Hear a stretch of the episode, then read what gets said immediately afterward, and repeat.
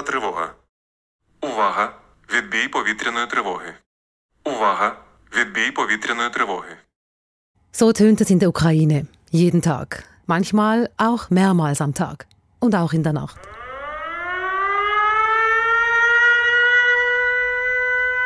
Attention! Air raid alert. Proceed to the nearest shelter. Auch auf Englisch werden die Menschen in der Ukraine vor Raketen und Drohnen gewarnt.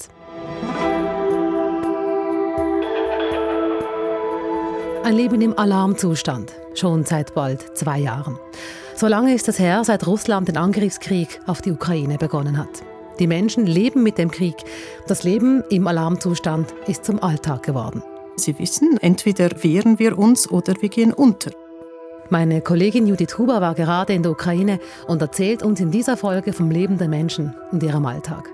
Und übrigens, falls euch die Stimme aus dem Luftalarm bekannt vorkommt, Proceed to the nearest shelter. dann ist es kein Zufall. Schon fast etwas neckisch dabei ist, dass bei der englischen Version die Stimme von Luke Skywalker von Star Wars ertönt. Warum ausgerechnet Luke Skywalker aus Star Wars vor Luftangriffen warnt, auch das klären wir in dieser Episode. Das ist News Plus. Ich bin Rina Telli. Salut zusammen. Als sie da war, habe es jeden Tag Luftalarm gegeben, hat mir Judith heute Morgen erzählt. Judith Huber ist bei SRF zuständig für die Ukraine und war gerade vor zwei Wochen dort. Ein Beispiel ist mir besonders geblieben. Judith war an einem Konzert von Mari Ceba, als plötzlich der Luftalarm ausgelöst wurde.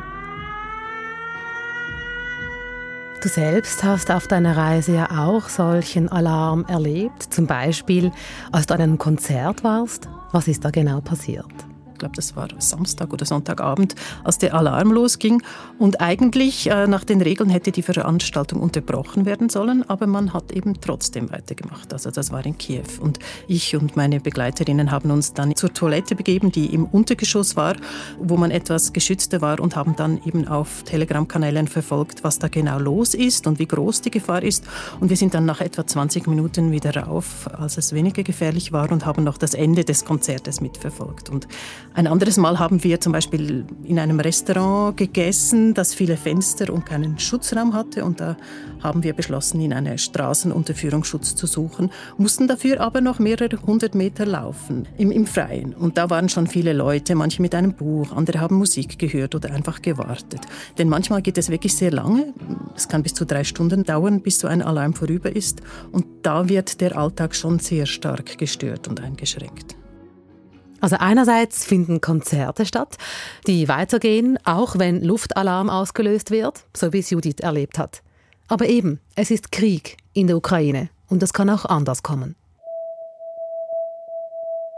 Erst gestern, am Mittwoch, sind bei einem schweren Angriff in Kiew fünf Menschen getötet worden. Es war einer der massivsten Angriffe der letzten Zeit. Also es waren 20 Shahed-Drohnen, also das sind diese iranischen Drohnen, und 44 Raketen, die, die die Russen auf die Ukraine losgelassen haben. Und zwar haben sie auf verschiedene Städte gezielt, also auch auf Lviv in der Westukraine, auf Kharkiv, aber eben auch auf Kiew. Diese Drohnen, die sind abgefangen worden. Klingt gut, habe ich zuerst gedacht, um dann zu merken, dass auch abgefangene Drohnen gefährlich, ja sogar tödlich sein können. Da war ein 18-stöckiges Wohnhaus betroffen, weil dort eben brennende Trümmer einer abgeschossenen Rakete einschlugen und mehrere Wohnungen wurden zerstört und brannten aus. Also auch abgeschossene Raketen und Drohnen sind gefährlich, denn sie lösen sich eben nicht in Luft auf und ihre Trümmer, die können viel Schaden anrichten.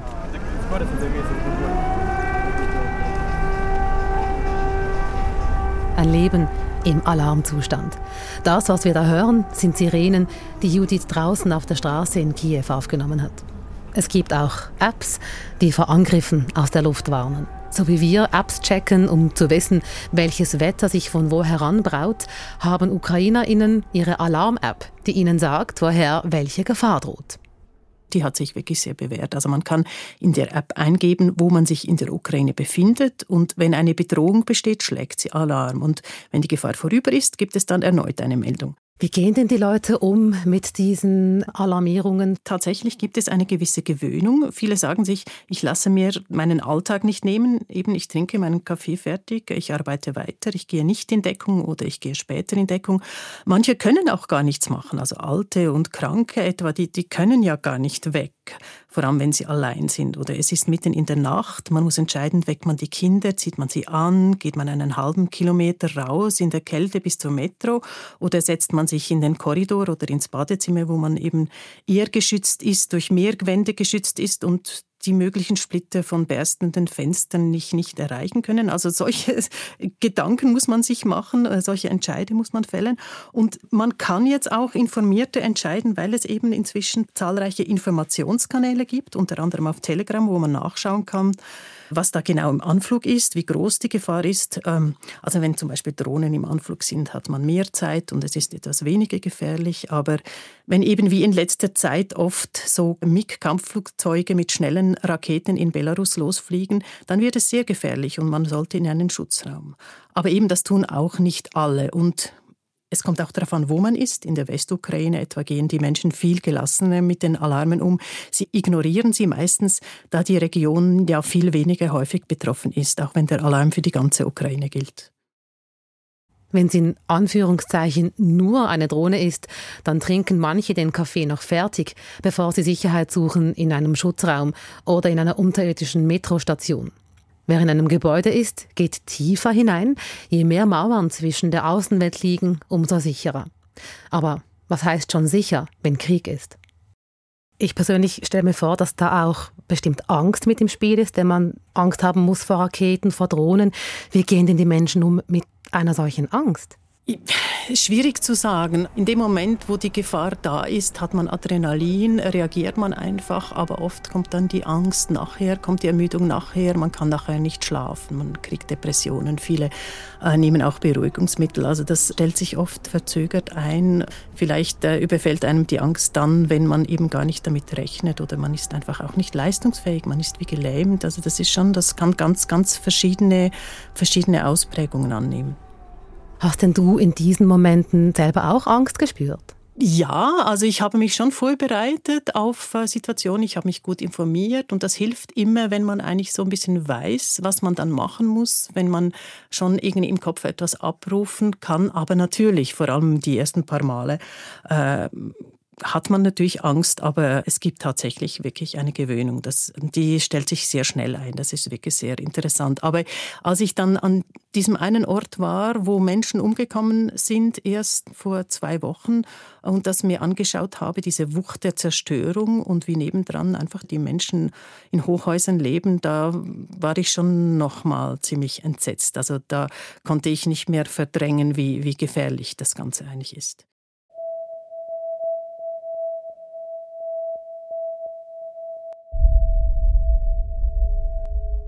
Ein Leben im Alarmzustand, an das sich die Menschen gewöhnen mussten, so gut es geht.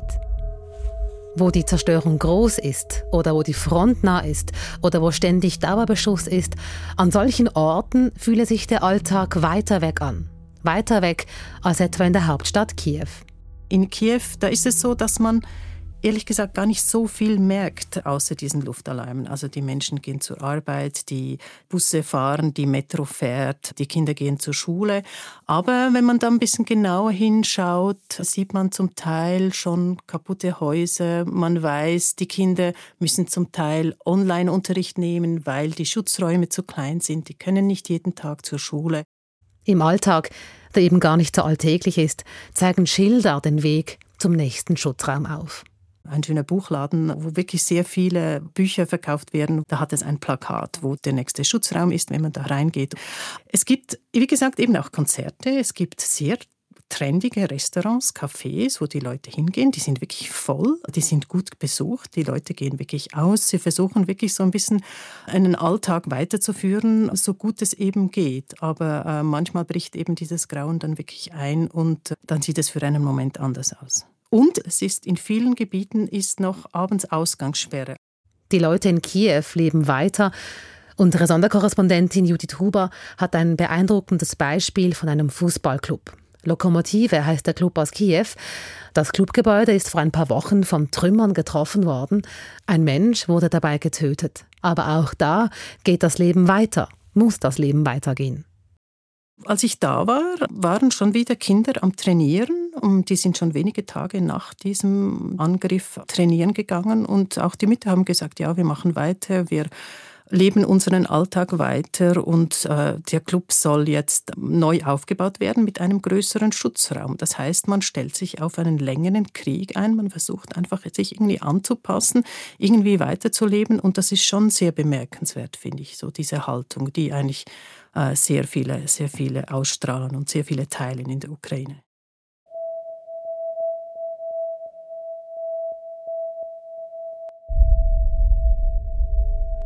Dass wir hier in der Schweiz vom Krieg in der Ukraine hören, das ist bei uns zum Alltag geworden. Kein Tag, keine Stunde vergeht ohne ein Update aus dem Ukraine-Krieg. Aber auch wenn ich so viel höre und lese und sehe über den Krieg, wie die Menschen damit leben, wie sie sich fühlen, kann ich nur ansatzweise erahnen. Und da geht es mir vermutlich wie vielen von euch. Wir bekommen viele Nachrichten von euch zum Ukraine-Krieg, Dinge, die euch beschäftigen. Eine Frage, die wir immer wieder hören, habe ich Judith weitergegeben. Wie kriegsmüde ist die Bevölkerung? Ja, wie kriegsmüde ist die Bevölkerung? Natürlich will die Bevölkerung keinen Krieg. Ich meine, die sind alle unendlich müde. Sie möchten natürlich, dass der Krieg äh, sofort aufhört. Aber das Problem ist halt einfach, sie können sich diese Müdigkeit gar nicht erlauben, weil nach wie vor Russland absolut nicht einlenkt. Jeden Tag diese schrecklichen Angriffe an der Front äh, wird gekämpft. Es sterben Menschen. Und ich meine, Russland, der Kreml und auch die russische Propaganda, die sagen ganz klar, wir wollen die ganze Ukraine unterwerfen. Wir wollen sie auslöschen Menschen auch als Staat. Es ist eine wirklich genozidale Rhetorik, äh, wenn man da zuhört. Und das wissen die Leute. Sie wissen, entweder wehren wir uns oder wir gehen unter. Und deshalb können sie sich diese Müdigkeit eigentlich gar nicht erlauben. Also die Frage ist wirklich, ist eine sehr schwierige Frage, aber die man so beantworten muss.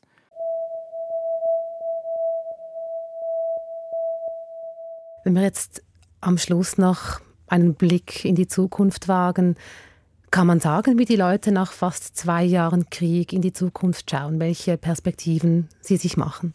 Was ich in den letzten zwei Jahren oder vor allem Anfang des Krieges, ersten, sagen wir, eineinhalb Jahren vor allem gehört habe, und das war so diese Einheitsmeinung, und das wurde auch sehr stark propagiert. Wir werden siegen, wir müssen einfach noch zusammenhalten, wir müssen uns anstrengen, aber dann äh, werden wir äh, Russland besiegen. Und jetzt, ähm, seit Sommer, Herbst, hat sich gezeigt, dass das eben alles äh, vielleicht doch nicht geht oder nicht so schnell geht, dass es länger dauert. Man hat wieder große Rückschläge Rückschläge. Und das merken natürlich die Leute. Und sie mussten sich wirklich umstellen, auch im, im Kopf umstellen, dass es noch lange dauern könnte. Aber man denkt eigentlich nicht so. Ich habe den Eindruck, man denkt nicht so wahnsinnig in die Zukunft. Versucht jetzt einfach irgendwie diese sehr schwierige Zeit im Moment zu überstehen, Zukunftsperspektiven zu entwickeln auf verschiedenen Ebenen. Das muss ja auch die Armee tun, das muss die Führung tun. Wo es dann aber hingeht und was genau geschehen wird, das ist unklar. Es ist jetzt jetzt wirklich eine so sehr schwierige so Zwischenzeit, wo sich äh, sehr vieles wahrscheinlich dann erst abzeichnen wird, wie es weitergeht. Es ist eine schwierige Zeit für die Menschen in der Ukraine, sagt unsere Sonderkorrespondentin. Wie lange das Leben im Alarmzustand noch dauert, wissen sie nicht. Und sie wissen nicht, wann sie die App löschen können, in der die Stimme von Luke Skywalker aus Star Wars sie vor Luftangriffen warnt. Also der Schauspieler hat der App seine Stimme geliehen. Und wenn dann die Gefahr vorüber ist, sagt Skywalker unter anderem den berühmten Satz May the Force be with you, also möge die Macht bei dir sein.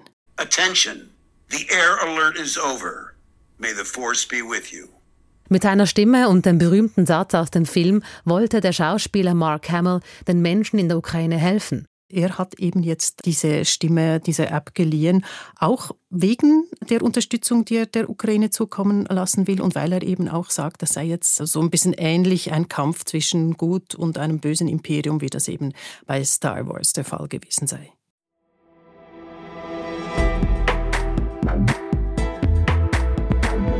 Das war Sonderkorrespondentin Judith Huber, die uns vom Alltag im Alarmzustand erzählt hat, was sie gesehen und erlebt hat während ihrer zwei Wochen in der Ukraine. Falls euch jetzt am Ende der Folge noch was offen ist, dann schreibt uns eine Mail an newsplus.srf.ch. Für heute war's das. Verantwortlich für die Folge ist Marisa Eckle. Mitgearbeitet hat Zoe Geisler. Ich bin Rina Telli. Bis morgen.